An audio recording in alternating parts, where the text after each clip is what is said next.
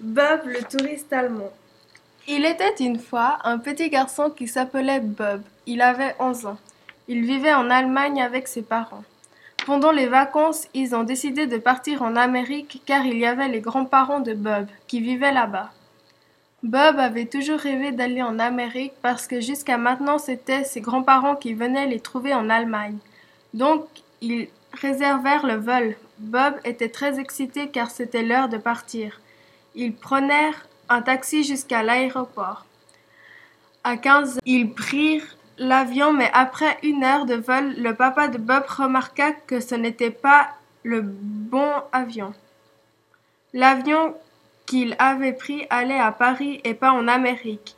Bob était très déçu et ils étaient inquiets.